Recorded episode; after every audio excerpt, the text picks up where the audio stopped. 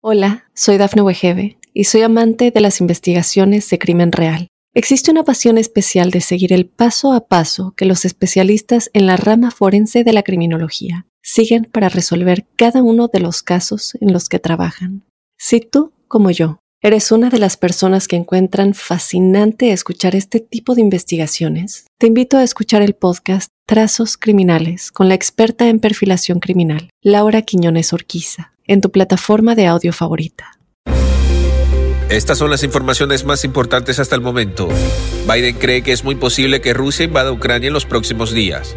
Gobierno propone cambiar regla de carga pública que aplica a quienes piden la residencia. Trump tendrá que testificar en la investigación de Nueva York, ordena juez. Suben ligeramente pedidos de ayuda por desempleo en Estados Unidos. Mundo Now, noticias en 5 minutos. Inmigración, dinero, política, entretenimiento y todo lo que necesitas para amanecer bien informado. Hola, ¿qué tal amigos? Bienvenidos a Mundo Now. Les saluda Alfredo Suárez junto a Lidia Callazo y Daniela Tejeda. De inmediato comenzamos con las informaciones. El presidente Joe Biden aseguró que la amenaza de una invasión rusa en Ucrania sigue siendo muy alta y que podría ocurrir en los próximos días. Tenemos razones para creer que están involucrados en una operación de falsa bandera, aseguró Biden sobre estos choques, pero confió en que hay un camino para la diplomacia, incluso aunque no tenga previsto hablar con el líder ruso Vladimir Putin. La responsable de Asuntos Políticos de Naciones Unidas, Rosemary DiCarlo, advirtió que la situación es extremadamente peligrosa y urgió a resolver las tensiones a través de la diplomacia tras la información de choques armados en el este de Ucrania que elevaron la atención el Departamento de Seguridad Nacional propuso este jueves cambiar la regla de carga pública, norma que aplica a extranjeros que buscan la residencia legal permanente y otros beneficios migratorios legales disponibles. La regla de carga pública de 2019 no fue consistente con los valores de nuestra nación, dijo el secretario del Departamento de Seguridad Nacional, Alejandro Mayorkas, en un comunicado. Bajo esta regla propuesta, volveremos a la comprensión histórica del término carga pública y las personas serán penalizadas por optar o acceder a los beneficios de salud y otros servicios gubernamentales complementarios disponibles para ello. En 2019, el entonces gobierno de Donald Trump cambió la regla de carga pública en el marco de su política migratoria de tolerancia cero.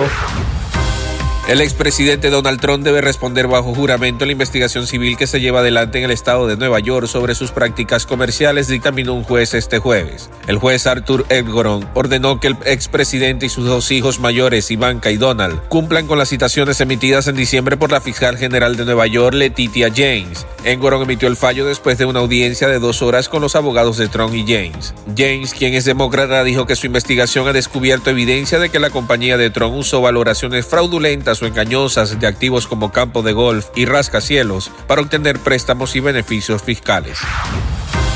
Las personas en Estados Unidos solicitaron ayuda por desempleo la semana pasada, luego de tres semanas consecutivas de declinación. Los pedidos subieron por 23 mil a 248 mil para la semana que concluyó el 12 de febrero, según dijo el Departamento de Trabajo este jueves. Las solicitudes de la semana previa fueron revisadas a 225 mil. En total, menos de 1.6 millones de personas estaban recibiendo prestaciones por desempleo la semana que concluyó el 5 de febrero, una declinación de unas 26 mil comparado con la previa.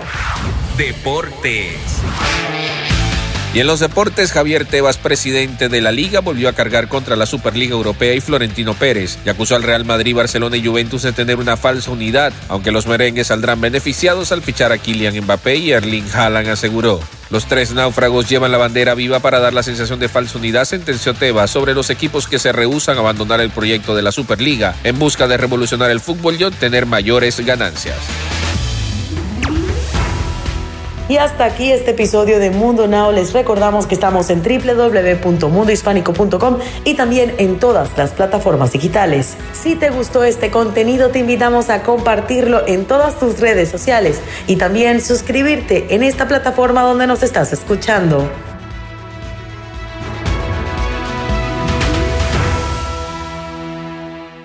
Hola, soy Dafne Wegebe y soy amante de las investigaciones de crimen real. Existe una pasión especial de seguir el paso a paso que los especialistas en la rama forense de la criminología siguen para resolver cada uno de los casos en los que trabajan.